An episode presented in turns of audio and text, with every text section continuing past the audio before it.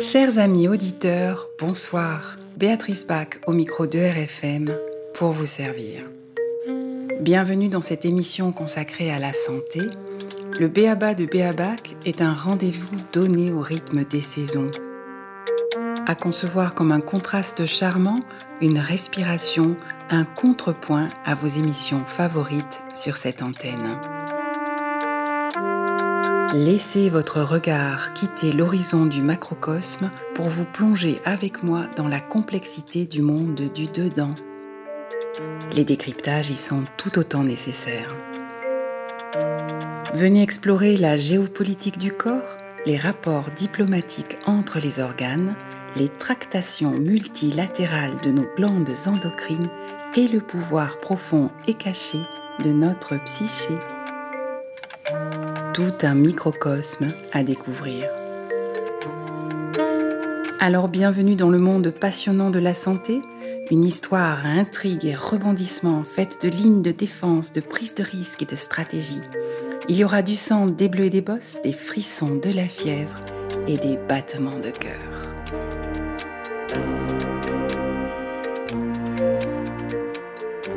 Pour cette cinquième émission, nous rendons visite aujourd'hui à un empêcheur de tourner en rond, l'incorrigible intrus de nos équations thérapeutiques, ce fantôme qui se cache quand on essaie de l'observer, j'ai nommé notre ami le placebo. L'effet placebo est un principe qui remonte aussi loin qu'une personne a cherché sincèrement et chaleureusement à aider un malade, aussi loin que le besoin de croire et d'espérer. Le terme est apparu tardivement, mais sa pratique en revanche a toujours existé. Alors je vous propose de nous mettre en appétit par un cours historique de l'effet placebo. En médecine, le mot apparaît pour la première fois en 1785 dans le premier dictionnaire médical. Il est défini comme un médicament ou une méthode banale, banale au sens d'ordinaire. Il désigne ainsi une substance anodine administrée pour plaire, pour faire plaisir au patient en lui apportant une forme de réconfort. C'est encore le cas en 1803 dans le New Medical Dictionary où J. Fox définit ainsi le placebo. Placebo je plairais, un épithète donné à tout remède prescrit plus pour faire plaisir au patient que pour lui être utile. On pourrait traduire qu'il sert au médecin à se faire bien voir de son patient. Avançons un petit peu dans le temps. Un médecin anesthésiste américain, Henry Beecher, est à court de morphine en pleine Seconde Guerre mondiale. Il a alors l'idée d'injecter au blessé une solution d'eau salée en se montrant convaincant. Et ça marche, une partie des soldats témoignent du soulagement de leur douleur. Le médecin publiera un article en 1955 et conclut que les placebos ont une grande efficacité thérapeutique. En France, le mot placebo apparaît officiellement dans la foulée, en 1958, dans la 17e édition du Dictionnaire des termes techniques de médecine du Garnier de la Mare, et quelques années plus tard dans les dictionnaires grand public. Ce qui est troublant dans ces définitions, c'est que bien que désignant une réalité objective, elles restent bien vagues. Le concept ne se laisse pas saisir facilement dans son essence. Selon les auteurs ou selon les périodes, on ne sait pas trop si c'est un imposteur ou un assistant. Et même si c'était un peu des deux, on ne sait pas trop s'il faut le considérer comme utile ou comme de la triche. Et c'est encore le cas aujourd'hui. Une lecture attentive sur le sujet nous montre que la question n'est pas complètement tranchée car ce n'est pas parce que le terme est utilisé ou qu'il fait son entrée officielle dans les dictionnaires qu'on en comprend l'intérêt pour autant et qu'on l'utilise à bon escient. C'est ce que nous allons illustrer à travers deux anecdotes. La première est une histoire amusante relatée dans l'éditorial de juin 1890 de Medical Press. Le journal s'offusquait que la justice ait donné raison à une malade qui contestait les honoraires de son médecin puisque celui-ci avait prescrit une injection d'eau à la place d'une injection de morphine. L'objectif charitable du médecin futé, ainsi que son résultat positif sur la douleur de la patiente, n'avaient pas compté ni aux yeux de la justice, ni à ceux de la patiente. Décision de justice qui risquait de sonner le glas, regrettait l'éditorialiste, d'une pratique très utile confondue avec une fraude. La deuxième anecdote se situe à l'autre extrême, quand on a attribué la fraude non pas aux médecins, mais aux malades. À une époque pas si lointaine, en effet, des placebos étaient utilisés pour confondre les malades que l'on suspectait d'hystérie et dont les symptômes mimaient des maladies organiques. Ce test était non seulement peu fiable, mais surtout dangereux. En effet, on sait maintenant sans conteste que des symptômes organiques peuvent répondre très bien au placebo, tout comme des symptômes dits de conversion, paralysie, cécité, tremblement, pour autant sans aucun dommage organique du système nerveux, peuvent ne pas y répondre. Heureusement que cette pratique a été abandonnée. Ainsi, ces histoires révèlent que par méconnaissance ou incompréhension intrinsèque du phénomène, on s'est privé d'un adjuvant thérapeutique très utile tout comme son mésusage a pu être la cause de retard, voire d'erreurs de diagnostic. En 1920, la majorité des professionnels croient, entre guillemets, à l'effet placebo et il a franchi les portes de l'hôpital. D'un point de vue éthique et juridique, on demande en revanche que son utilisation soit transparente. Ainsi, on doit préciser au patient son emploi lors de sa prescription, ceci au même titre que toutes les autres préparations hospitalières, et expliquer ses effets et mécanismes d'action. Et aussi bizarre que cela puisse paraître, cela n'affecte même pas les résultats.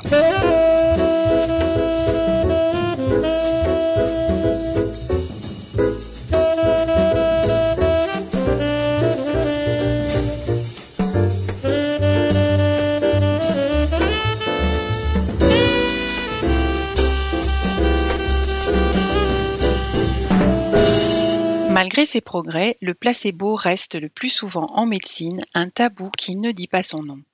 Parler du placebo déconsidère à la fois l'efficacité du traitement et la compétence du médecin. Avez-vous remarqué? Les articles et plus encore les débats sur le sujet ont toujours un petit côté coincé. Le terme placebo a une connotation péjorative. Placebo sous-entendu quantité négligeable vous observerez une sorte de consensus tacite sur l'attitude que l'on se doit d'avoir face au phénomène. Cette guérison-là ne serait pas sérieuse, presque dévalorisante, en tout cas moins méritante. Le placebo ne serait pas de la vraie médecine pure et dure, comme s'il y avait de la tromperie dans l'air, il faudrait se garder de cette imitation tout en cherchant à la démythifier. Une façon de dire moi, je n'en suis pas, je le laisse aux crédules. Ainsi, pour les esthètes de la médecine, guérir par placebo est un fait peu glorifiant, tout comme une réalité embarrassante. Mais l'effet placebo n'est pas un mythe. Ce qui est gênant donc pour le monde médical, c'est qu'il prend part de la même manière au succès des grands pontes qu'à celui des charlatans. Admettre l'existence de l'effet placebo place le médecin sur le même rang que le rebouteux et met bien évidemment en danger son image et son pouvoir. Cela place la médecine académique à la même enseigne que la médecine traditionnelle, considérée comme obscurantiste. Avez-vous remarqué à quel point le concept de placebo est au cœur de l'explication des réussites de n'importe quelle médecine dite douce ou alternative? C'est un argument dégainé dans la seconde. En revanche, il n'est jamais cité, ou très rarement, dans les triomphes de la médecine moderne et les avancées des prix Nobel. Une analyse tronquée deux poids deux mesures, selon la formule consacrée, pour une réalité statistique identique qui fonctionne ni plus ni moins dans les deux cas. Ce qui fait qu'on continue de parler de l'effet placebo avec ce petit sourire entendu sur la crédulité du malade. En réalité, c'est vrai, il existe la notion de placebo-répondeur.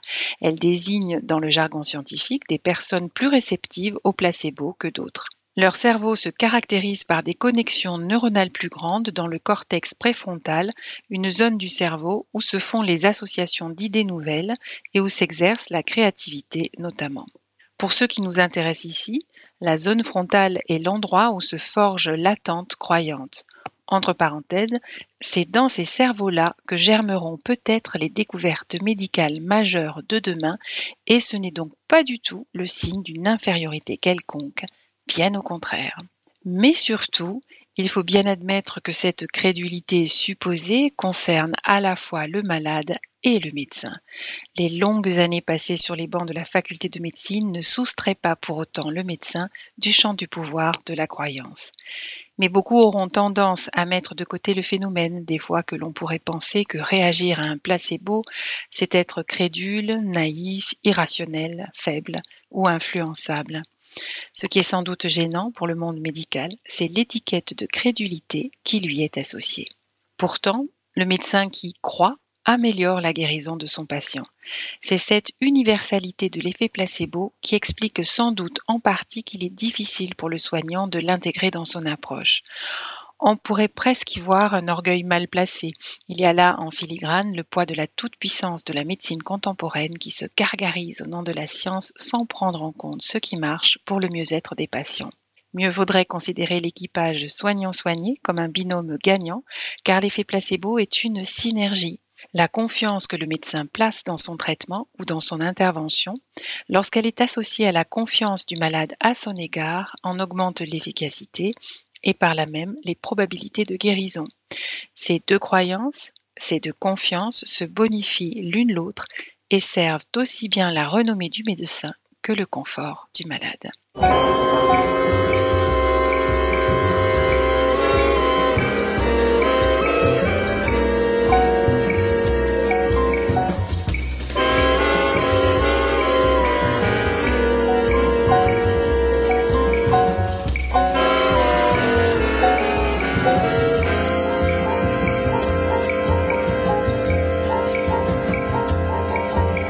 Et c'est à cet endroit qu'il faudrait certainement lever quelques illusions courantes. En premier lieu, les illusions que l'on entretient collectivement sur les effets des traitements thérapeutiques suivis. En effet, on peut facilement observer la ténacité de la croyance selon laquelle la disparition des symptômes est due nécessairement et spécifiquement au traitement administré. En réalité, la relation de cause à effet n'est pas si évidente traitement et guérison ne sont pas nécessairement associés. Ce serait un tantinet rapide comme conclusion. D'ailleurs, selon certaines études, les effets des traitements médicaux seraient inconnus dans 90% des cas.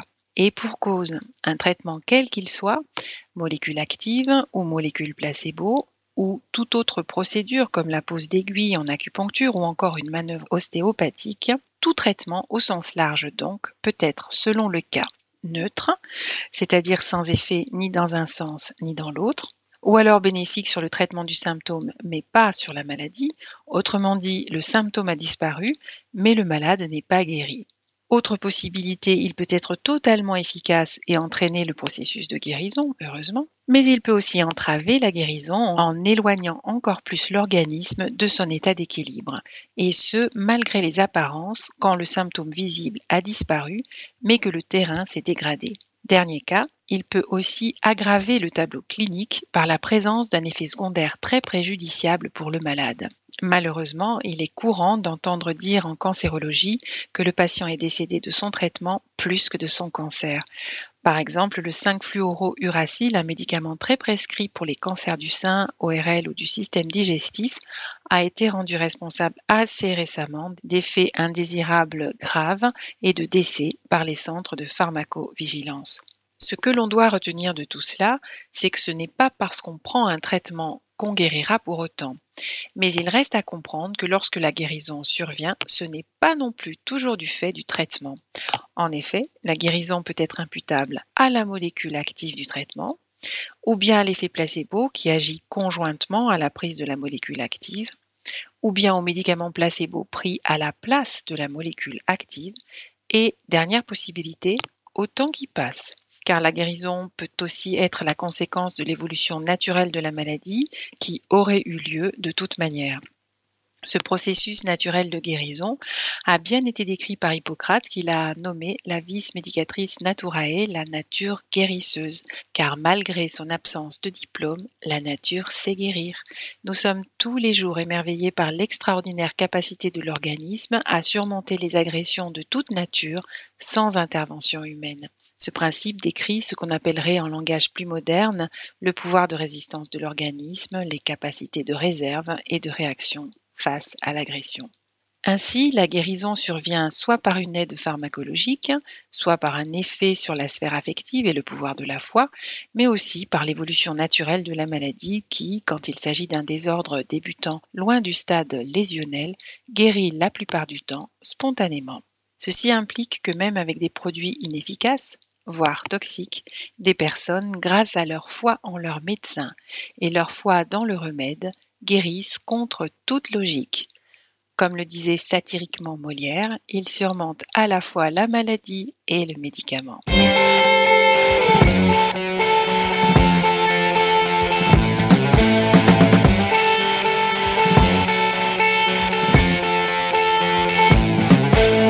On peut d'ailleurs ouvrir une dernière parenthèse sur les effets non démontrés des médicaments. Il existe en effet une distinction entre le placebo dit pur du placebo impur mais cette distinction est elle aussi révélatrice d'un flou? Voici pourquoi. Le placebo pur est une substance inerte sur le plan pharmacologique, administrée en lieu et place de son vérum, la substance vraie qu'on aurait pu donner dans le même cadre thérapeutique.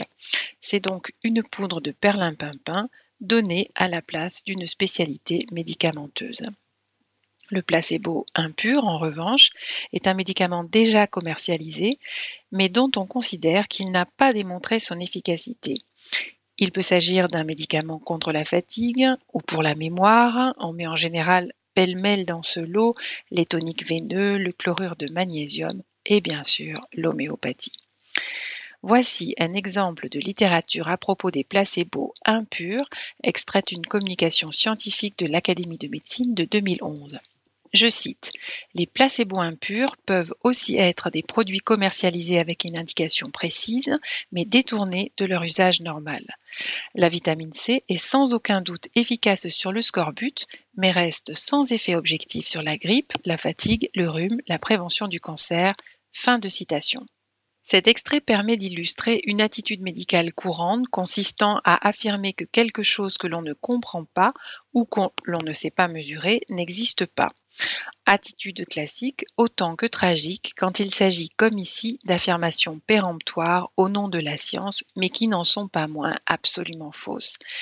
Ne serait-ce que pour le seul exemple de la vitamine C, les publications scientifiques prouvant le contraire sont légion.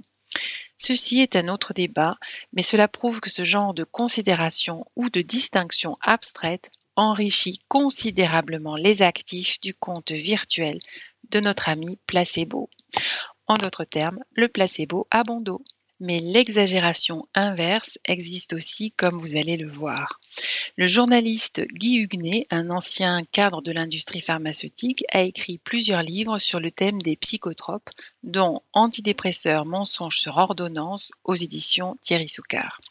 Il est révélé chiffre à la pluie que cette classe de médicaments n'était réellement efficace que pour un patient sur trois, c'est-à-dire le pourcentage moyen de la part d'efficacité que l'on attribue généralement au placebo. Ces médicaments avaient donc un effet curatif avant tout psychologique et variable selon le malade. Guy Huguenet avait livré toutes les preuves que la mise sur le marché des antidépresseurs était fondée sur des données biaisées, souvent manipulées. Son livre mettait déjà en lumière il y a dix ans la collusion entre laboratoires et experts ayant conduit des millions de personnes à consommer ces médicaments pas plus efficaces que des placebos, mais aux effets secondaires bien réels. Outre cet aspect, le livre s'interrogeait sur les vrais mécanismes de la guérison en s'intéressant notamment aux cultures médicales plus traditionnelles. La conclusion portait sur les ressources inouïes dont l'être humain dispose et sur cette merveilleuse capacité de sécréter des molécules utiles à notre guérison.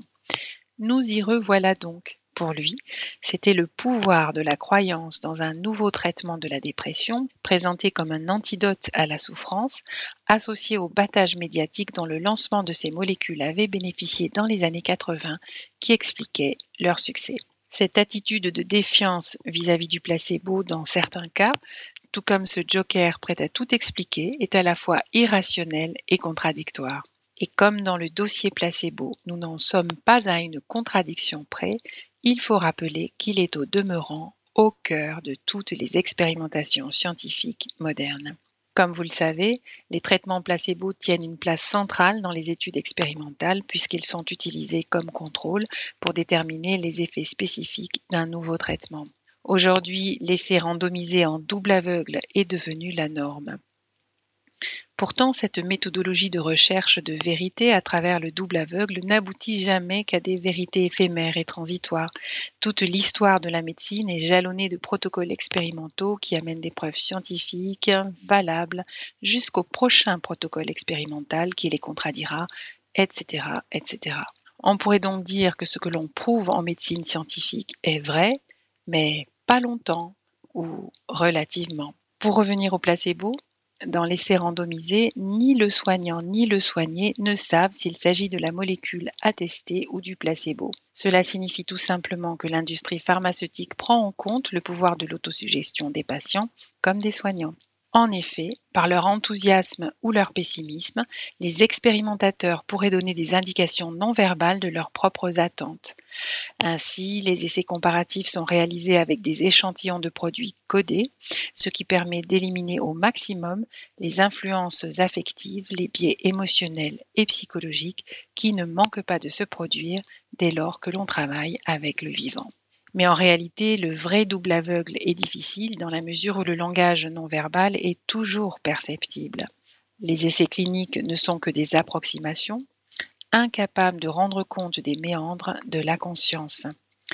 Ne serait-ce que pour prendre un exemple, comment comptabiliser l'impact dans la conscience du malade que le choix de son traitement se joue à pile ou face? C'est tout bonnement impossible.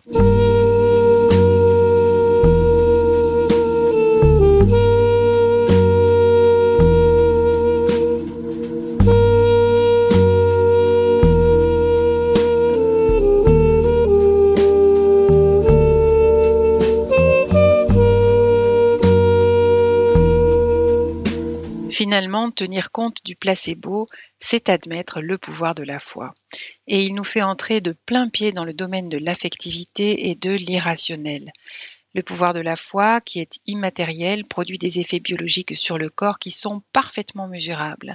Constater que l'effet placebo, pourtant basé sur un ressort psychologique, est tout à fait matériel, a de quoi désarçonner un esprit scientifique.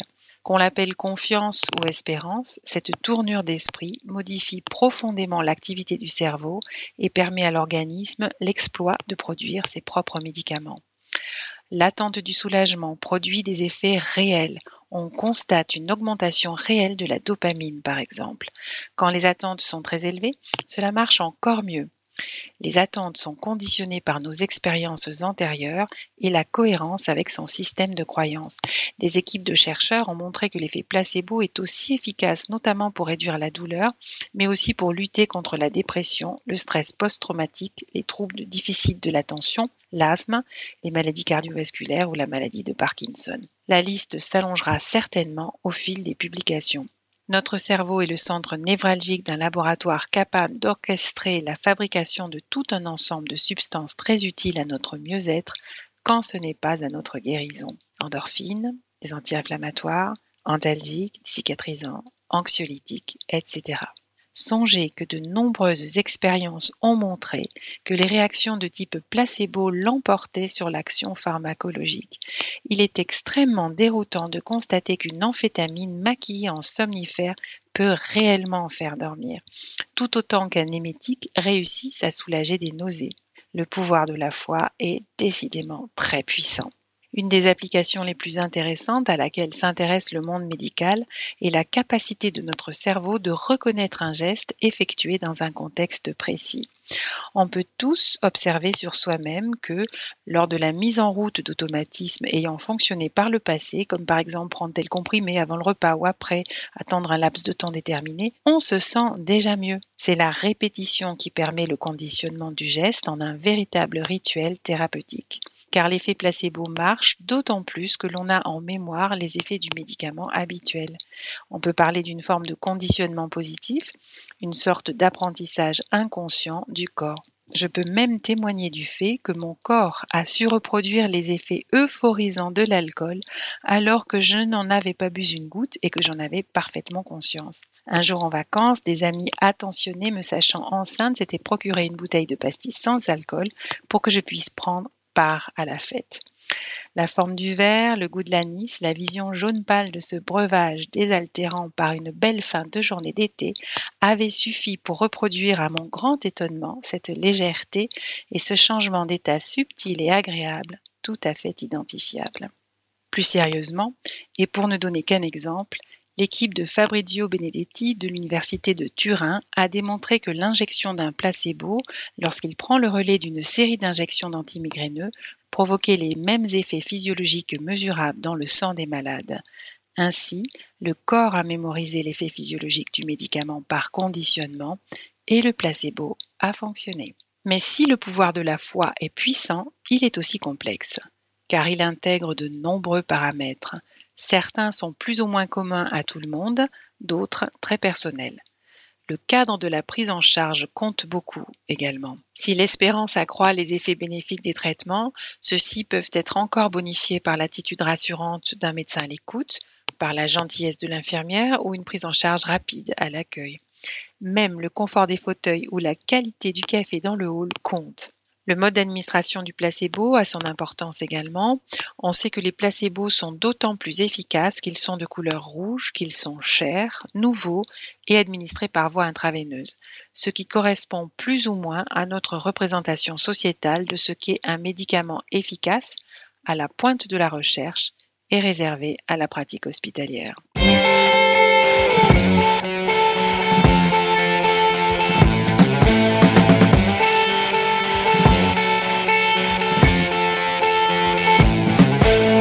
Ce brassage de matériaux très fluctuants, très humains, fait qu'une bonne partie de cet effet nous échappe. Et c'est pour cela qu'il peut parfois se transmuter en son alter ego malheureux, l'effet nocebo. L'effet nocebo est le contraire néfaste de l'effet placebo. Il fonctionne selon les mêmes principes, mais à l'envers. Il n'améliore pas la situation, mais la dégrade. L'effet nocebo est capable d'induire chez certains patients consommant des produits inertes des effets secondaires indésirables. En effet, des éléments presque subliminaux peuvent s'intercaler.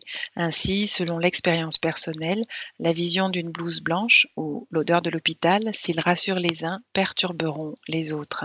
L'effet nocebo peut se nourrir aussi bien d'une mauvaise relation avec le soignant que d'un doute sur le diagnostic ou sur le traitement. On peut incriminer également la nature pessimiste du malade. Ainsi, si les traits de personnalité qui caractérisent les placebo-répondeurs centrés sur l'optimisme et l'empathie permet à leur suggestibilité de jouer en leur faveur, l'inverse se produit aussi. Les personnes pessimistes ou anxieuses développent plus facilement des effets indésirables en réponse à une suggestion reçue comme négative. La neuroimagerie permet de montrer que les zones activées par l'effet nocebo diffèrent de celles activées par l'effet placebo. Si ce dernier logeait plutôt dans le lobe frontal, l'effet nocebo, lui, habite d'autres régions cérébrales plutôt sollicitées dans l'anxiété d'anticipation. C'est pourquoi l'attitude du soignant doit être irréprochable. Si ce dernier voit son patient condamné, ou s'il le classe dans les maladies dites inguérissables, il potentialise sans le vouloir un effet nocebo. La maladie étant déjà suffisamment une épreuve en tant que telle, il serait regrettable que l'équipe médicale n'alourdisse le fardeau par leurs propres doutes ou leur propre manque de foi car le malade n'est définitivement pas en bonne posture pour soutenir une partie de bras de fer psychique. Il a au contraire besoin de toute l'énergie positive disponible pour rassembler ses forces. Cette réflexion nous mène tout droit vers les questions d'éthique habituelles. Donner un placebo à un malade, en effet, ramène à la question de la tromperie ou de la transparence. Doit-on tout dire au malade? Certains mensonges sont-ils utiles? Il n'existe sans doute pas de déontologie absolue, car imaginons un enfant angoissé en pleine crise d'asthme qui demande s'il va mourir. Doit-on vraiment lui donner le pourcentage de décès dans des cas similaires? C'est absurde, n'est-ce pas? Il faut se souvenir qu'en aucune manière on ne peut prédire l'avenir. De nombreux chirurgiens ont vécu l'expérience de personnes guéries contre toute attente. Le canevas est à peu près celui-ci. S'apercevant de l'ampleur des dégâts au cours de l'opération et les sachant condamnés, ils optent pour une opération blanche. Et ces malades, qui avaient été recousus tels quels et renvoyés chez eux sans autre précision, ont guéri. Leur expérience peut être assimilée à une opération chirurgicale placebo. Dire la vérité dans ce cas n'aurait sans doute pas donné d'aussi bons résultats. Je suis la première à ne pas avoir envie que l'on me mente, mais la question est délicate car cet exemple prouve qu'il est contre-productif de se heurter à la croyance positive d'un malade. En dehors de cette question caricaturale, le sujet revient à se demander si, puisque la guérison arrive grâce à l'illusion, il ne faudrait pas la cultiver dans l'intérêt du malade. Plutôt que batailler avec le concept de placebo, nous aurions tous à gagner à accepter de ne pas tout savoir, de poser sa toute puissance devant le grand mystère des forces psychiques de la vie. Car un médecin appelé crédule peut avoir de meilleurs résultats qu'un chercheur réaliste. Finalement, quelle est la bonne formule? La crédulité du médecin généreux qui aura des résultats? Ou le scepticisme statistique du médecin qui donne une prescription sans effet pharmacologique. Faut-il distiller un doute, même s'il est réaliste, doute qui risque d'amenuiser considérablement les résultats du traitement envisagé. Ce n'est certes pas moi qui vais répondre, mais il faudrait se souvenir que la méthode scientifique favorise l'incertitude et que l'incertitude n'est pas bonne pour le malade. C'est ce qui avait amené certains observateurs à penser que la meilleure façon d'améliorer les résultats de n'importe quel traitement consisterait à ne pas tenir compte des études contrôlées.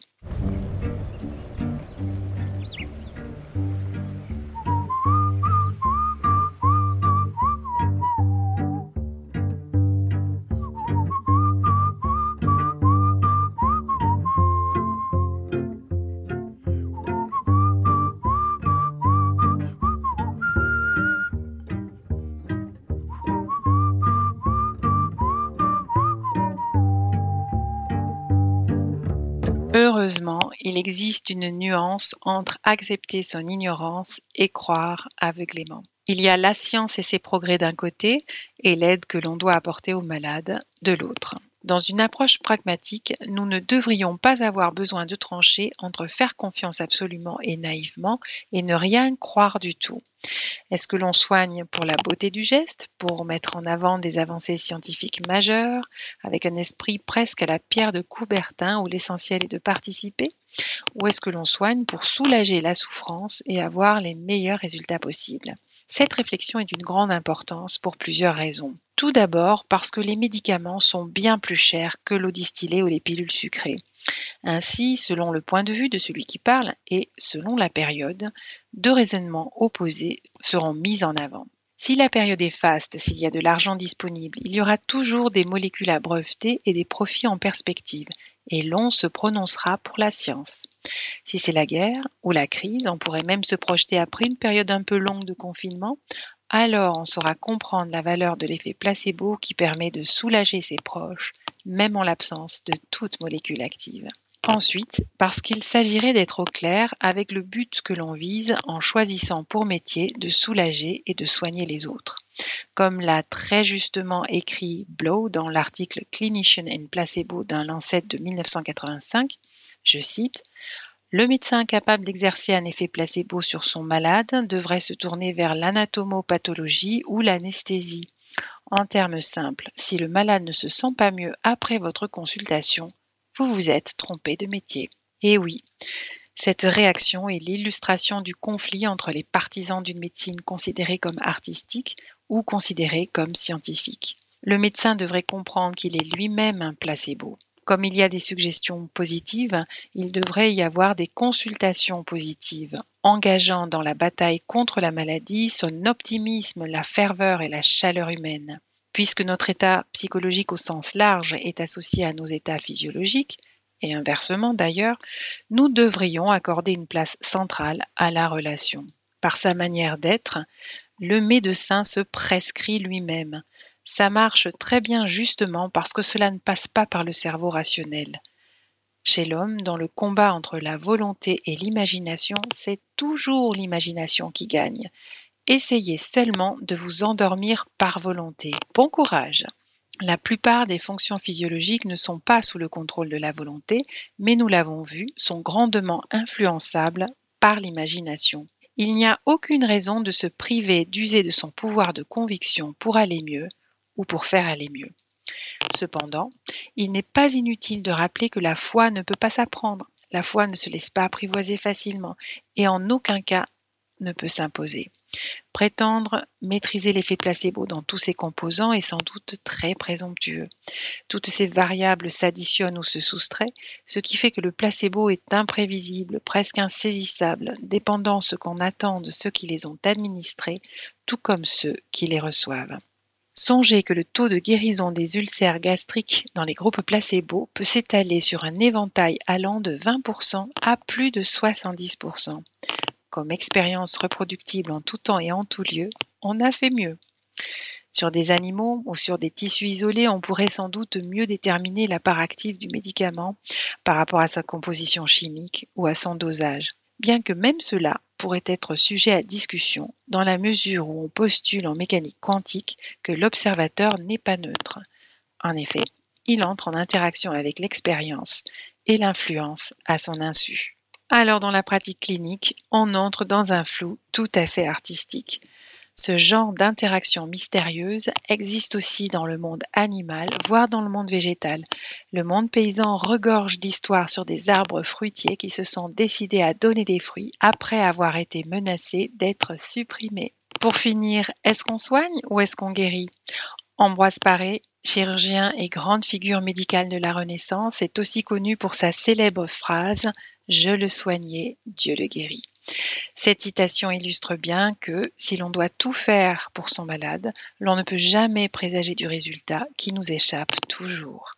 On ne peut complètement démêler ce qui est du ressort du principe actif de ce qui est du ressort du pouvoir de la foi. On ne sait même pas dire si un remède influence l'évolution d'une affection. Mais nous avons là l'opportunité de mieux connaître l'âme humaine et un moyen d'optimiser son intervention thérapeutique.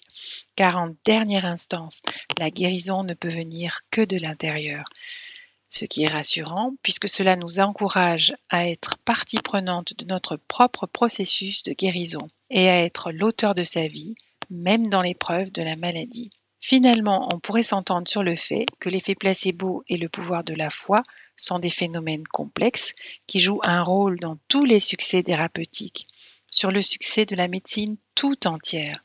Chers auditeurs, placez l'éthique où vous voulez, mais choisissez bien votre médecin car on a celui qu'on mérite.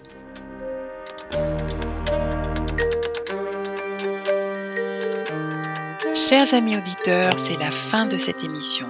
J'espère que ce moment passé en ma compagnie a été pour vous une évasion aussi agréable qu'utile en ces temps de confinement.